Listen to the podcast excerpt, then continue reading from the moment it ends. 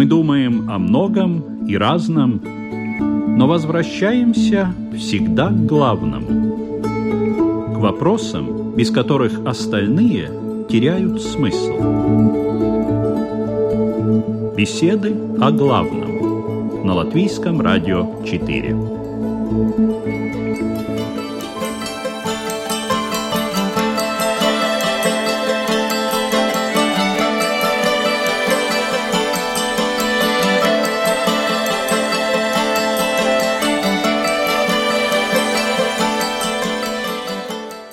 Наверное, не найти ни одного человека на свете, который хотя бы раз не побывал в этом состоянии.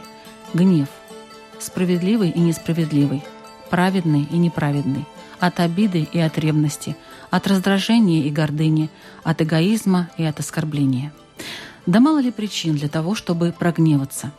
Есть люди, которые вскипают только поднеси спичку, за день словом.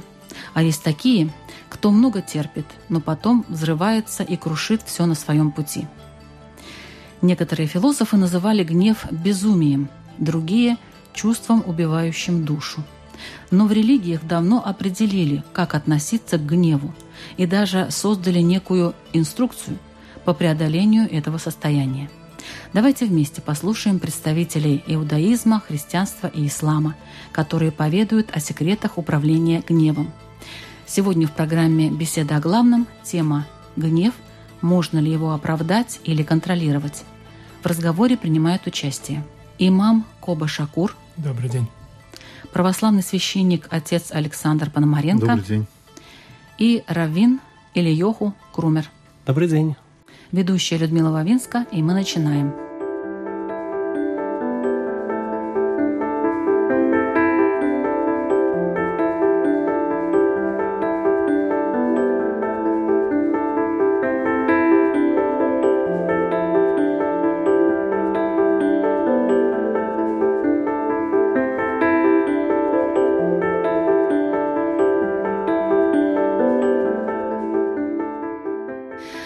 Гнев или раздражение.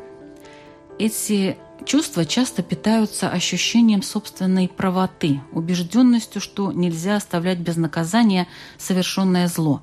Отсюда может возникать представление о его почти нормальности. Но нормально ли гневаться? Как вы считаете, отец Александр?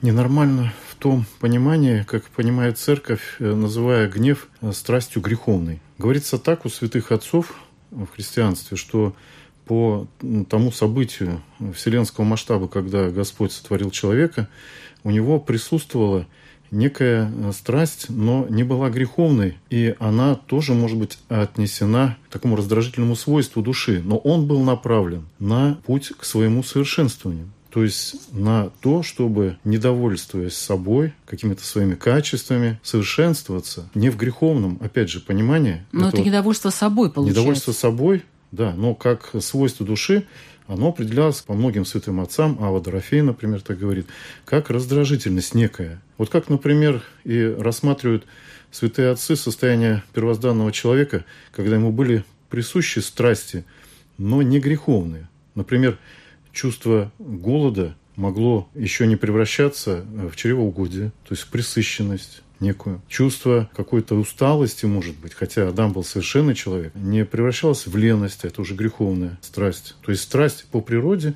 не переходила в греховную страсть. Не говоря уже о гневе как таковом, который является следствием вот этой греховной страсти, которая обращена уже не на пользу человека. То есть святые отцы, например, на протяжении истории церкви постоянно были недовольны своим духовным состоянием. То есть некая гневательная часть душевная была именно направляема на то, чтобы совершенствоваться. А что в иудаизме? Как определяется чувство гнева и с чем оно связано? Ну, гнев – это некое из таких базовых, скажем, качеств души человека. То есть это некая реакция на то, что что-то происходит не так, как мне нравится. И реакция человека на это, что это чего-то, что как бы не должно быть, это не должно существовать. В большинстве случаев гнев — это, конечно, очень нехорошая вещь. Виленский Гоин, один из великих э, мудрецов Тойры, говорил, что у человека есть два основных, скажем, плохих качества, из которых э, растут все остальные. Это гнев и страсть. Да, и напротив них две из десяти заповедей «не убей» и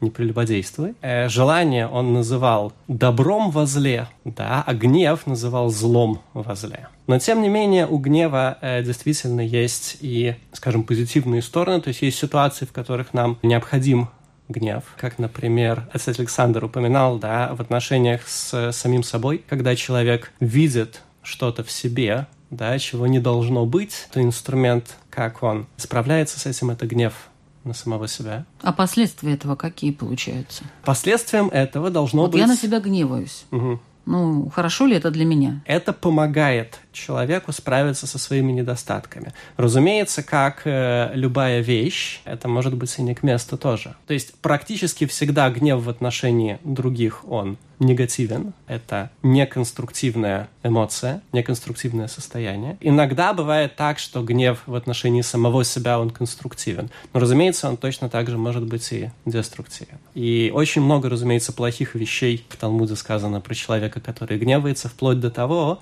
что говорит Талмуд, что на человека, который серьезно находится в состоянии гнева, на него можно смотреть, как будто он идолопоклонник. То есть даже до такой степени? Да, да, да.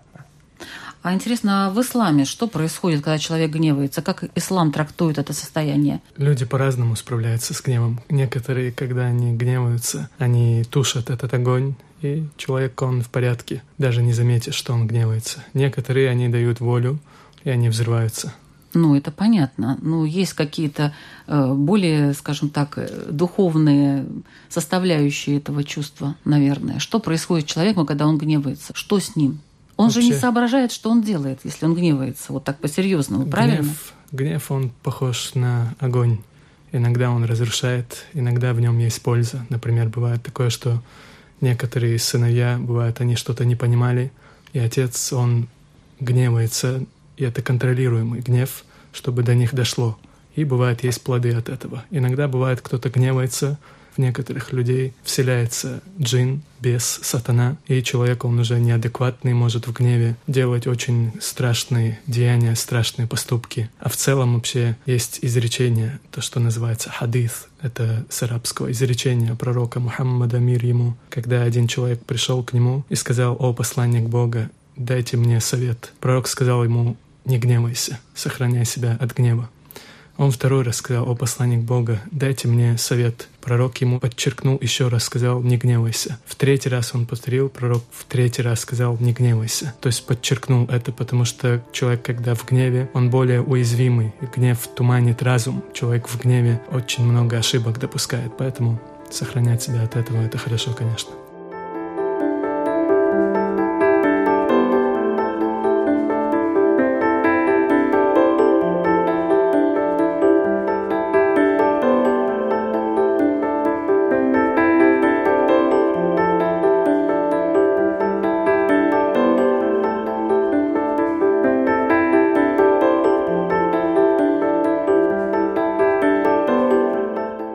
Сейчас немножко затронули тему гнев и грехи. А, не вызывает ли гнев вот действительно какое-то желание согрешить в каком-то плане, отец Александр?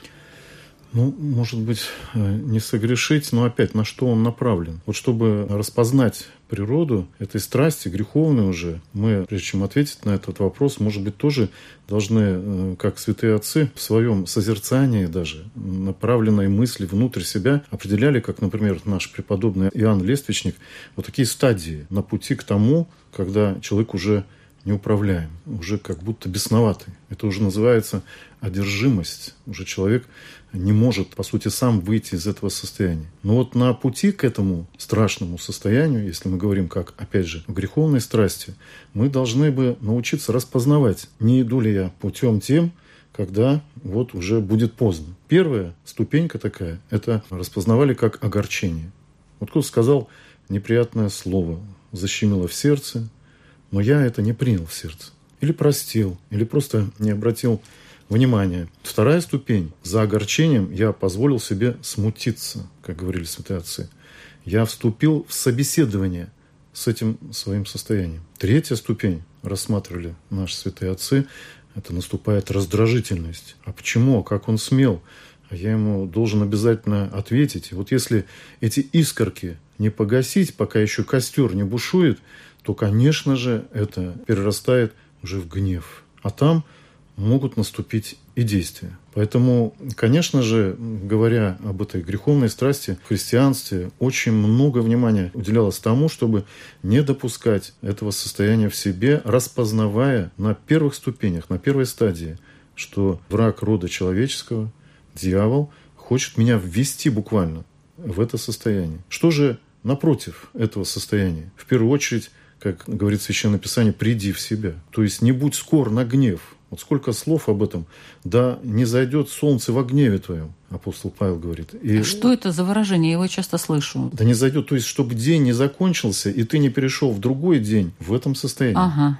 Вот простое, да, вот даже фильм «Остров», где там главный герой к игумену обращается, тот начал на него сердиться, образ такой собирательный был, старца некоего, и он увещевает игумена, да не зайдет солнце в гневе твоем, владыка, прости, не гневайся. Конечно же, э, об этом можно много говорить, но в христианстве то, что э, стоит против этой греховной страсти, это в первую очередь прощение. Даже если человек гневается на тебя или клевещет на тебя, не спеши ему ответить в ответ. Помолись за него даже. И прости. Самой главной ступени, как тебе не впасть в это состояние. В иудаизме есть какие-то стадии гнева? И как они определяются? Или ну, нет? В принципе, как бы каждый э, волен сам строить свою таксономию так, как ему это э, нравится и удобно. Но, в принципе, в чем, собственно говоря, как бы проблема с гневом первоначально? Потому что, когда человек гневается, в принципе, он как бы хочет, чтобы какой-то вещи ее не было. То есть он не задается вопросом, а зачем вообще эта вещь нужна. Он говорит, что просто не должно быть. Или вещи, или, допустим, Вещь суждение, или человека, или суждение какого-то. Да, да, да, да, угу. да. Соответственно, он ведет себя так же, как, скажем, Всевышний ведет себя по отношению к злу. Да? То есть зло – это что-то, что должно исчезнуть. И это есть некий дефект его веры. Точно так же, э, допустим, даже господин всех пророков, мой Шарабейну Моисей, когда он совершил тот поступок, про который мы на самом деле не знаем, в чем, собственно говоря, была проблема, когда они с э, Аароном ударили по скале, чтобы из него пошла вода. Всевышний ему сказал, что вот за это вы не войдете в землю Израиля, после 40 лет в пустыне. Все комментаторы говорят о том, что мы толком не знаем, что там произошло, да, но одна из вещей, которая к этому привела, это то, что мой Шарабейну разгневался и Всевышний ему ставит в вину, говорит, что вы не поверили в меня, чтобы меня осветить. Лоха и мантум Вот, то есть гнев – это такой недостаток веры. Кроме того, последствием, собственно говоря, гнева является то, что человек не видит заслуг другого человека, не может его оправдать, и он не в состоянии в этот момент, то есть до той степени, в которой он находится в гневе, но всегда как бы хотя бы чуть-чуть да, он не в состоянии понять последствия своих поступков. Другой человек становится более плоским для него, да? Да, человек и ситуация, и, и вещь. ситуация. Да. Угу. Вот, то, на что он гневается, да, становится как бы таким простым и э, понятным. Да. да. Вот, вот да. он враг, да, и все, например. Соответственно, когда человек не воспринимает ситуацию во всей ее полноте и сложности, он склонен совершать ошибки. И так говорит э, Мидраш Балык Лалькас, Балык Лальтоус. Да, если человек пришел в гнев, он пришел к ошибке. Да, то есть рано или поздно он все равно ошибется, не существует другой возможности. И опять же, следствием того, что человек гневается, является то, что, как говорит, опять же, Талмуд, его мудрость, она удаляется от него. Э, часто в иудаизме мы смотрим на мудрость не как на какое-то знание, которое человек выучил, а на некое состояние немножко тяжело объяснить. Обычно говорят такую вещь, что в математике или физике человек, если что-то понял, да, он это уже понял, это всегда с ним. А в Талмуде так, что для того, чтобы понять какую-то тему, какую-то талмудическую проблему, тебе нужно в нее как бы вжиться. То есть понимание — это некое состояние. И как только ты из этого состояния вышел, да, это понимание, оно рассыпается. И когда ты в следующий раз приходишь к этой судье, да, к этой теме в Талмуде, да, тебе приходится заново все это собирать чтобы снова прийти к этому состоянию понимания. Это состояние понимания – это некий такой высокий уровень души. И говорят Макуболям, хранителя тайной традиции Тойры, да, что когда человек гневается, эта душа, она удаляется от него. Соответственно... Э... Он ничего не может понять, ему нужно все заново да, собирать. Да, да, да. То есть да. начиная сначала. И следствием этого являются его ошибки, которые он совершает, и, соответственно, грехи. В том примере позволю себе, Да. может быть, дополнить. По-моему, Аарон и Моисей дважды ударили. Сначала по неверию один раз вода не зашла, как Господь обещал, и как будто второй раз. И вот за это как будто маловерие Так Господь говорят. упрекает. Так говорит часть комментаторов, да, но не все согласны. Благодарю.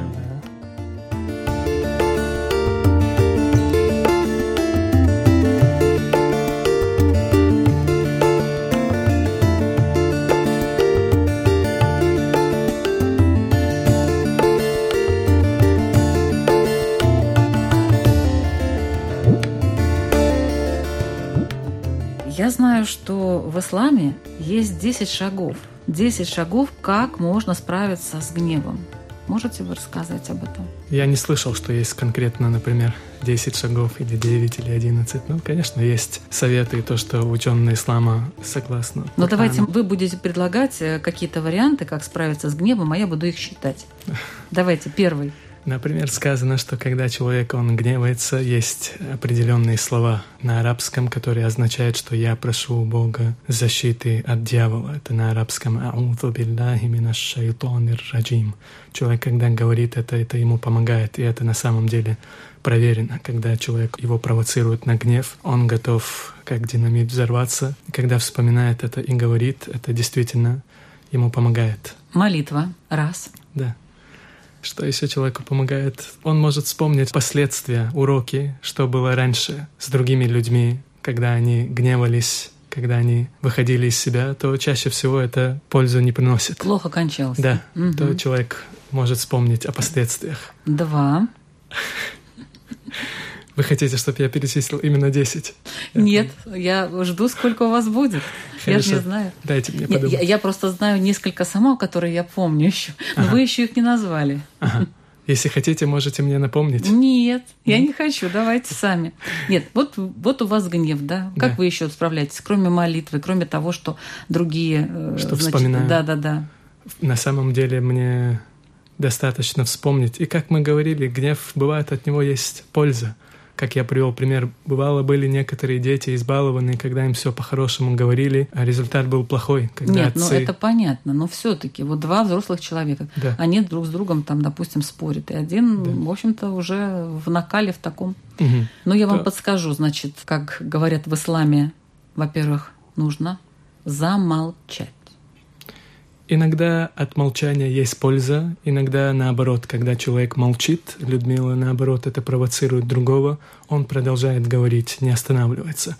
Поэтому э, двери есть разные, не каждый ключ подходит каждой- Опровергаете этот вариант. А, не Хорошо. каждый- Да, позвольте, хочу, Да, за- да, да. хотел быстро закончить, что дверей вот есть очень много, и не каждый ключ, например, ключ этой двери, через которую мы зашли, этот ключ не откроет другую и не закроет другую. То есть все индивидуально. Я по своему опыту могу сказать, бывало были случаи, когда кто-то гневался, я знаю его характер, я молчал. Я думал, он остынет, он поймет. И так и случалось. Но бывало так, когда молчал, человек, он думал, что ага, будто бы это знак слабости и продолжал. Поэтому лучше его остановить, сказать ему несколько слов не грубые. Я не думаю, что всегда молчать это человеку поможет. Это не такие универсальные правила, просто какие есть варианты, да, какие есть правила. Скажем еще одно. Если во время гнева, вот вы гневаетесь, вы гневаетесь, да, тут разговор идет о том, когда человек справляется со своим гневом, Мгм. не с другими людьми, а со своим собственным. Ага, понял вас. Поэтому, может быть, замолчать тут в этой ситуации, может, это и хорошо было бы.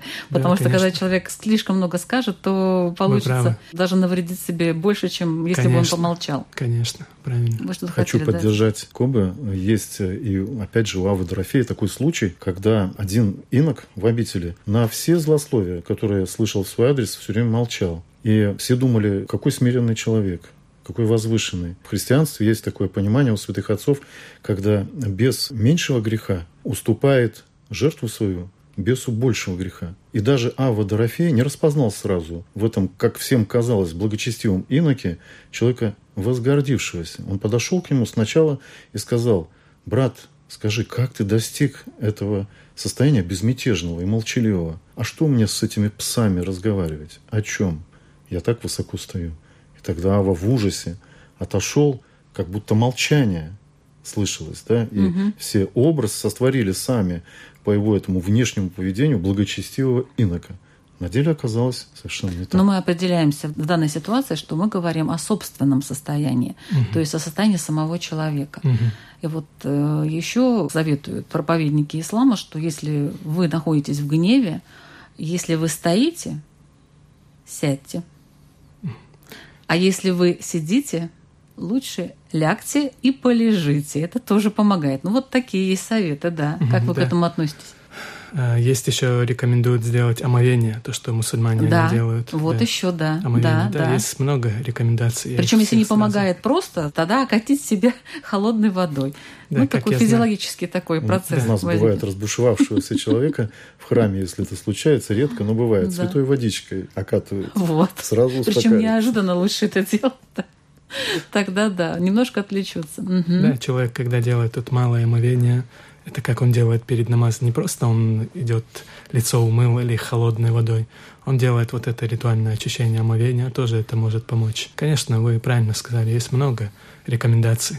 Причем они именно из ислама идут. Конечно, это конечно. не какие-то там врачи рекомендуют, не, не. не психологи, а это из религии. Конечно, конечно. Ну, наверное, это самое главное.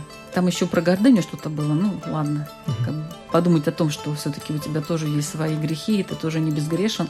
Почему ты гневаешься на человека, какое ты имеешь право, да, тоже вот в каком-то угу. плане. Но почти все перечислили.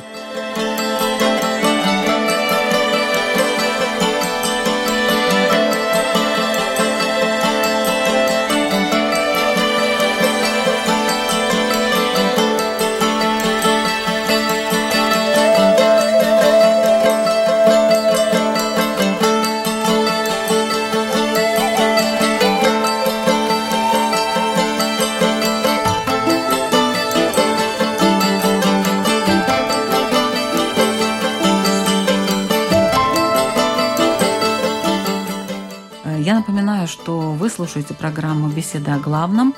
А, наша тема сегодня – это гнев, можно ли его оправдать или контролировать. И эту тему у нас обсуждают имам Коба Шакур, православный священник отец Александр Пономаренко и раввин Ильёху Крумер –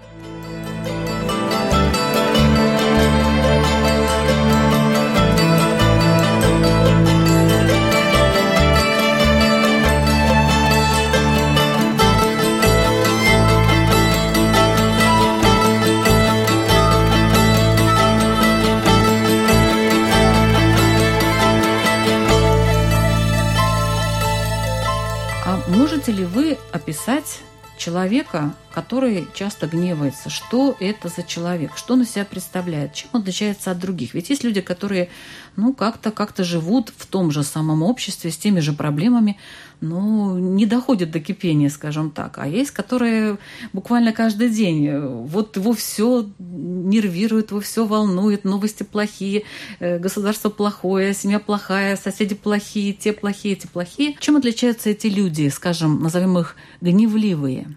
природа их искажена настолько, что они теряют первозданный образ. Вот, э, готовясь к нашей передаче, мне было очень интересно даже у классиков посмотреть. Я набрал как бы ключевые слова, и Джек Лондон о Вольфе Ларсене в своем «Морском волке» пишет, как выглядел человек, которого обуял гнев. Почернело лицо его, глаза гневно сверкали, в них не было ни ясности, ни ума, что важно, ничего, кроме дикого бешенства сумасшедшего. Или вот Вольтер в своих мемуарах говорит, что некая фаворитка Людовика XV, герцогиня де Шетеру, скоропостижно умерла от последствий бешеной вспышки гнева, вызванной ее отставкой. Церковь и учение Священного Писания говорит о том, что человек гневающийся безрассудно, безосновательно, он, по сути, теряет разум как говорят часто, ты меня выводишь из себя. И это недалеко от истины. Действительно, телесная оболочка наша, и мы живы, и не, не умерли, но как будто я вышел из себя. Или говорим, что начальник сегодня не в духе. Вот здесь идет речь о духе, о той движущей силе или к нашему совершенствованию, или к нашему падению, нашей погибели.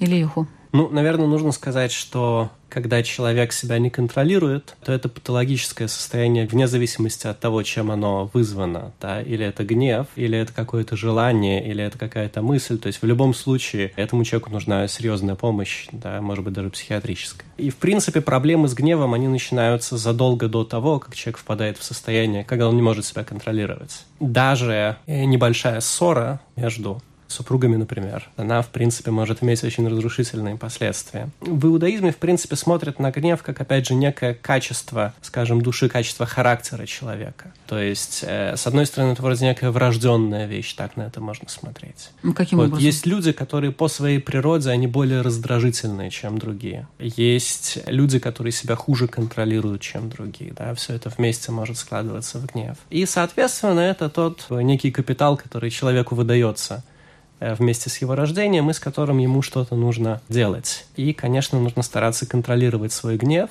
И... Ну, родители могут помочь, допустим, ребенку, если они заметят. Есть ли в иудаизме какие-то э, наставления для родителей, например, э, вот как с таким ребенком себя вести? Проблема, она обычно не с ребенком. Проблема, как правило, с родителями. Ну, он уже родился да. таким, вы сами говорите. Есть врожденные. Проблема с тем, что родители, они родились э, гневливыми, может быть. То есть, ну, я сам как родитель, да, да знаю, что ребенок без всякого гнева, да, он способен родителей довести до состояния как бы близкого к невменяемому. Нет, ну, есть же врожденные, вы сказали, какие-то такие же... Ну, темперамент он у человека. Темперамент, да, например. Вот, то есть рекомендации, они скорее для родителей, как контролировать себя. Стараться, да, стараться выжидать. То есть, э, конечно, как Коба говорил, э, ребенок, он должен понимать, что какие-то вещи, они ему запрещены, какие-то вещи, они абсолютно неприемлемы. Но очень важно, да, чтобы когда родители его воспитывают, они, скажем, скорее играли в гнев, да, чем действительно были в гневе. Кто-то из моих знакомых рассказывал мне историю про некоего равина, у которого был такой специальный ритуал, когда ему нужно было отругать детей, да, у него был специальный халат, который висел в каком-то очень дальнем шкафу, да, на какой-то очень дальней вешалке. Такое вот. театрализованное представление. И, соответственно, было, да? как бы, когда его дети доводили, да, mm-hmm. он шел в эту комнату, Они знали пока это, он да? добирался туда, да, пока он как бы выкапывал этот халат в шкафу, пока он его надевал, да, он успокаивался. Да. Плюс дети уже знали, Плюс что он... дети уже знали, что в принципе да. Сейчас что, придет что, папа что в таком плохо, халате, да. значит будет. Вот и соответственно тогда, когда он возвращался к детям, он э, уже, скажем, лучше понимал, что нужно сделать, а не что ему хочется сделать. Дети уже просили прощения. Ну вроде того, да. В принципе, мы говорим, что умение сдерживать гнев – это одна из таких самых-самых базовых вещей, на которых стоит мир, до такой степени есть э, так называемые 13 качеств милосердия Всевышнего. Да, это такая особая молитва, которой Всевышний научил Мойша Рабейну, когда Мойша молился за еврейский народ после э, Золотого Тельца, когда мы умоляем да, Всевышнего о том, чтобы он нас простил. И одно из качеств, которым мы взываем, да, и которым мы пытаемся подражать, называется эрахапаем. Эрхапаем буквально это длящий свой гнев. То есть после того, как наступила какая-то ситуация, которая подразумевает, что ответом на нее будет гнев, даже если это гнев правильный, даже если это гнев Всевышнего, Всевышний он не гневается сразу и не наказывает сразу. Он ждет, пока человек, может быть, осознает свою ошибку. И точно так же должен каждый человек стараться поступать в отношении других людей. Ждать? Выжидать, да, стараться, во-первых, надеяться, что другой исправится, а во-вторых, надеяться, что, может быть, ты поймешь, что на самом деле это ты не прав. Такое тоже может быть, действительно. Может, зря гневался на mm-hmm. самом деле. Коба, а будет ли награжден человек, справившийся со своим гневом? И как? Если человек, он вспоминает и проявляет терпение ради Создателя, то за это есть вознаграждение. И я вспомнил похожий случай. Был один родитель, один отец, когда его сын э, вел себя, делал какие-то неправильные поступки. Он останавливался и делал намерение, что ради Бога будет его сейчас отчитывать, ругать. И пока он это делал, дети успевали убегать. То если человек ради Бога, он делает Имеется намерение... в виду молитва была, да, какая-то? Нет, он просто делал намерение, что когда сердились, он не хотел, что ответить, вот я сержусь и поругаю. Он хотел сделать, что я ради Бога в целях воспитания, чтобы им принести пользу, поэтому я буду ругать. За это есть даже награда, когда родитель если он с целью воспитать ребенка поругает, так за это тоже есть вознаграждение. Потому что детей, если всегда только хвалить, это плохо на них скажется, иногда надо. Так а дети быть... убегали когда? Пока он остановился, делал пока намерение он, ради, пока он думал ради об этом, Аллаха, да? они, они уже понимали. У него уже было соответствующее лицо, наверное, Видимо, да. да? Видимо, Даже да. халата не нужно. И э, то, что вы спросили, Но будет ли награжден человек? Да, был один человек, один из потомков пророка Мухаммада, мир ему. У него был человек, который помогал ему как слуга.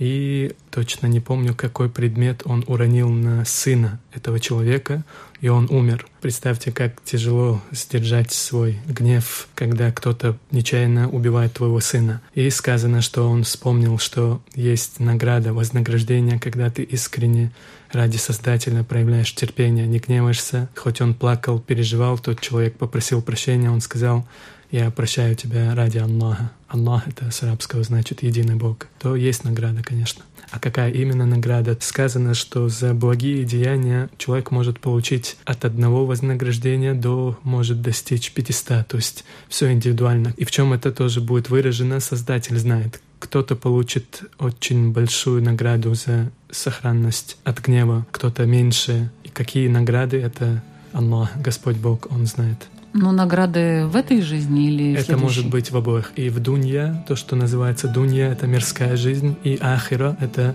вечная жизнь. Может получить награду и на этом свете, и на том свете. Если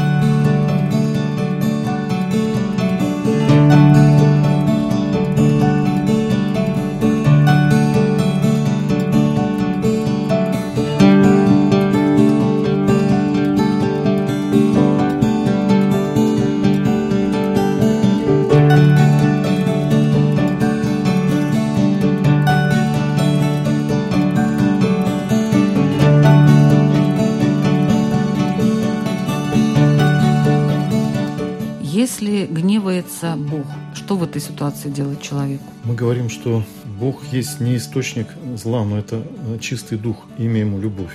Если, как говорят, гневается Бог в христианстве, он же э, любовь есть, то это есть лишь попущение неких событий или поведение человека. Как говорят, столько крови льется на земле. Ваш э, Бог – любовь, а почему Он это допускает? За неверствие людей, которые отдали себя в руки дьявола, никак не задумываясь о своих, в первую очередь, поступках, о своей воле, на что она была направлена. Конечно же, мы помним Содом и Гамору. Как это не гнев? Но именно за грех людей этих городов они были стерты, по сути, с лица земли над ними, как будто сейчас, по преданию, Мертвое море. Но праведник Лот вышел со своим семейством. Как раз Господь хочет, может и ищет повода спасти человека. Но если упорство настолько велико, то он, конечно же, отвращает лице свое, сказано в Священном Писании, от людей упорных. Ибо это есть самый главный грех – упорство воли. Когда все очевидно уже пред человеком, не делай этого. Больше того, когда грех вводят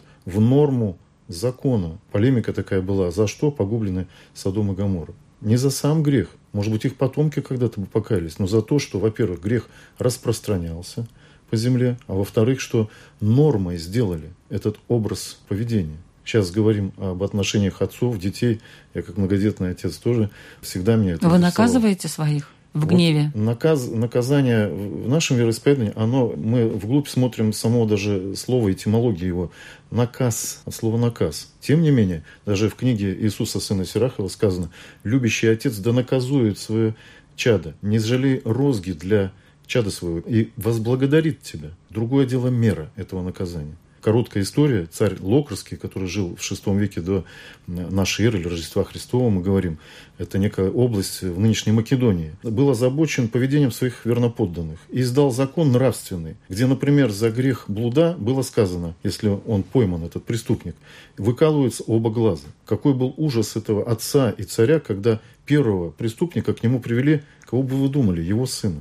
Ну, наверное, придворные, может, подсуетились, как говорят. Что же ему делать было? Он только объявил манифест. Если отменит пощадит сына, все скажут, будем грешить дальше. Если нет, какой он отец? Он постановляет, два глаза должно быть вот такая жесткая мера, удалено один глаз удалить преступнику, второй его отцу, который так плохо воспитал свое чадо. И он это сделал себе самому. То есть и зрение оставил сыну, и показал себя монархом. В его правлении грехов практически таких никто больше не совершал.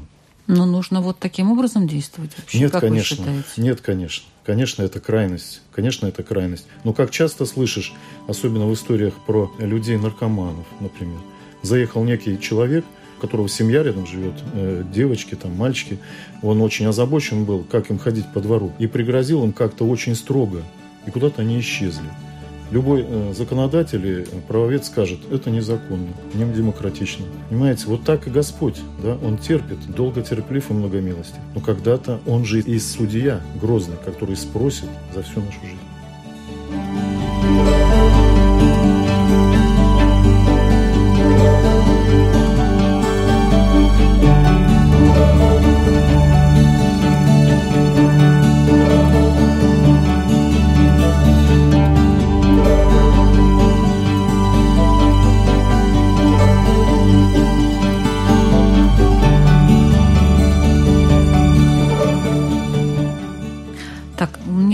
Вопросы, э, ну, как истории, наверное, людей. Мы, может быть, вкратце так немножко понятно, что нужно разбираться и так далее. Понятно, что люди не все говорят обычно, но, может быть, какой-то вариант подсказки для этих людей, какой-то вариант мы дадим.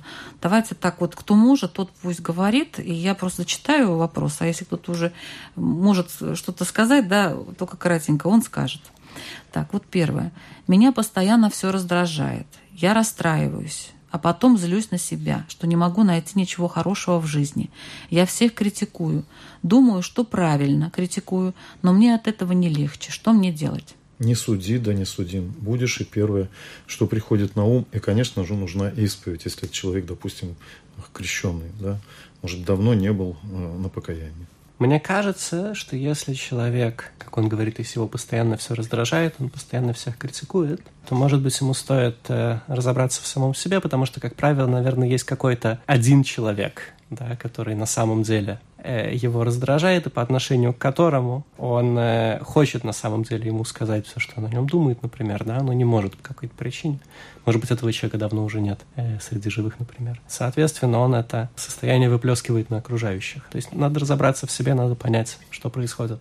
А, Что касается меня, я, пожалуй, знаете, это как если какой-то человек, он опишет некоторые симптомы и скажет врачу, врач не знает всю ситуацию, поэтому я не могу дать конкретный совет, не знаю состояние психическое этого человека, историю жизни. Общий совет можно дать, что сохранять терпение, что терпение это человеку помогает. Пусть сохраняет терпение, не гневаться, сохранять терпение. Угу. Женщина написала, за сына я могу убить, всех предупреждаю, но не все понимают. Ну, это вообще крайнее психическое расстройство, можно сказать, да.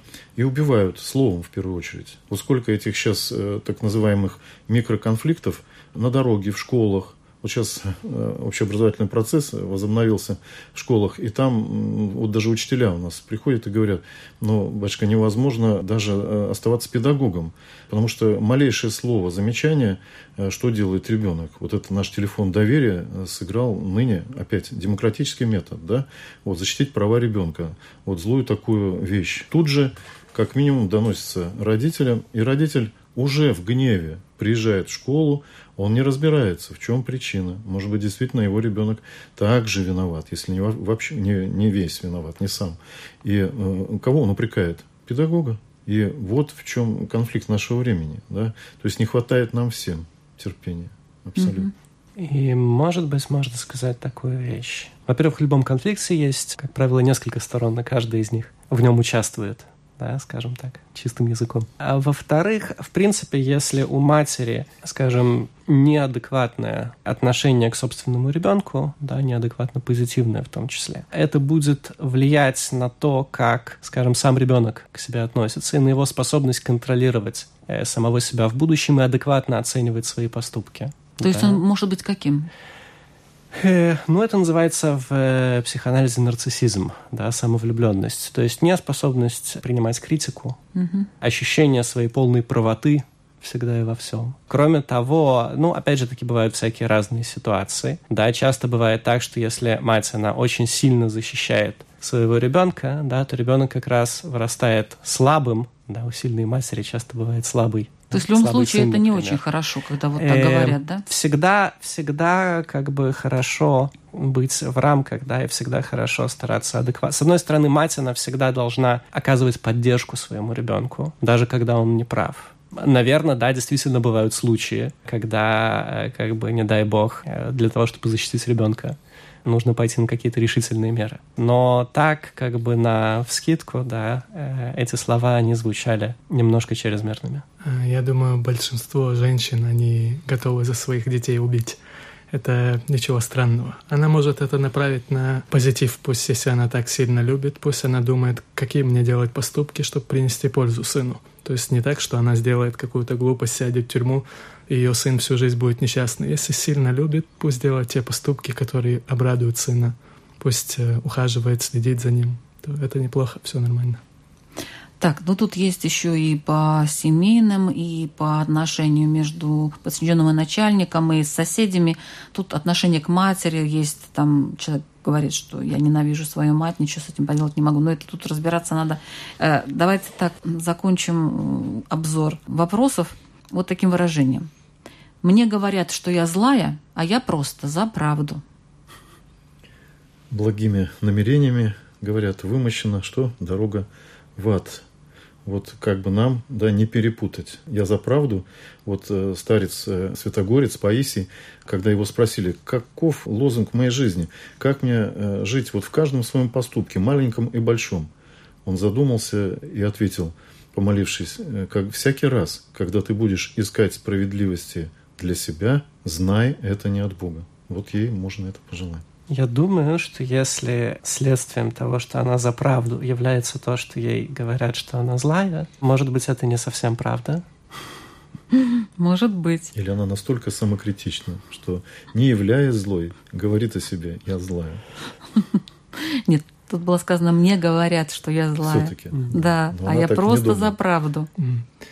Это можно интерпретировать из два варианта. Либо если она на самом деле, ей говорят, что она злая, и она на самом деле злая, но она за правду, то не нужно стремиться к правде любым путем. Нужно правду защищать, любить, но не любой ценой, не ценой зла. А если они не правы, она за правду, и кому-то кажется, что она злая, то пусть продолжает жить, как живет, все в порядке.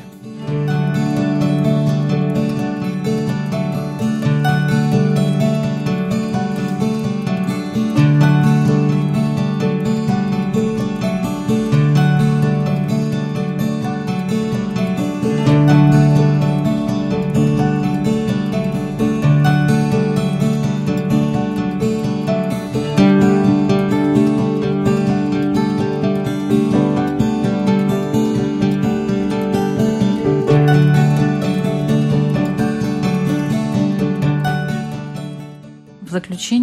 всегда, задаем вопросы нашим радиослушателям по теме. Сегодня, напомню, тема наша «Гнев». Можно ли его оправдать или контролировать? Вопрос радиослушателям для их собственного размышления. Один ученый с мировым именем, имя Блэс Паскаль, когда-то задал себе вопрос. Если Бог есть, теряю ли я что-либо, если буду выполнять заповеди? Как бы вы ответили на этот вопрос? Потому что он для себя тогда ответил так. Если я заповеди выполняю, но Бога нет, я ничего не потерял. Но если они есть, я приобрел все. Как бы вы ответили для себя на этот вопрос? Спасибо, отец Александр, православный священник, Равин или Йоху Крумер. Пожалуйста, ваш вопрос. Гнев, да, это всегда реакция на то, что как бы что-то, что мне ценно, да, находится под угрозой, да, что-то, что для меня важно. И мне кажется, что человеку хорошо себя спрашивать, когда его что-то злит, или поддавшись этой эмоции, да, он в итоге не потеряет гораздо больше, чем э, то, что он пытается защитить. Спасибо. Имам Коба Шакур. Бывает так, что минута гнева ведет к годам сожаления. то пусть человек, он вспомнит, когда он разгневался и какие были последствия, и как извлечет из этого урок. Это не совсем вопрос, но пусть это помогает человеку, как работа над ошибками. Пусть вспомнит, когда разгневался что-то на жену, сказал, или на друзей, какие были последствия, и пусть извлечет урок из этого, как в следующий раз поступить, надо ли так говорить, не надо. Спасибо большое. Вы слушали программу «Беседы о главном». Ведущая Людмила Лавинска. До следующих встреч. thank you